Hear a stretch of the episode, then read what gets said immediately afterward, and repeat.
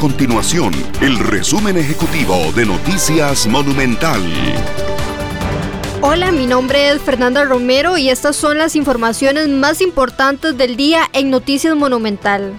El gobierno amplió el horario de circulación a las 10 de la noche hasta el 31 de octubre. La medida se mantendrá por placas pares e impares los fines de semana.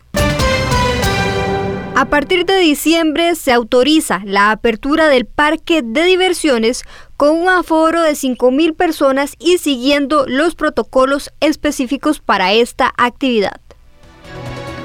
Estas y otras informaciones usted las puede encontrar en nuestro sitio web www.monumental.co.cr. Nuestro compromiso es mantener a Costa Rica informada. Esto fue el resumen ejecutivo de Noticias Monumental.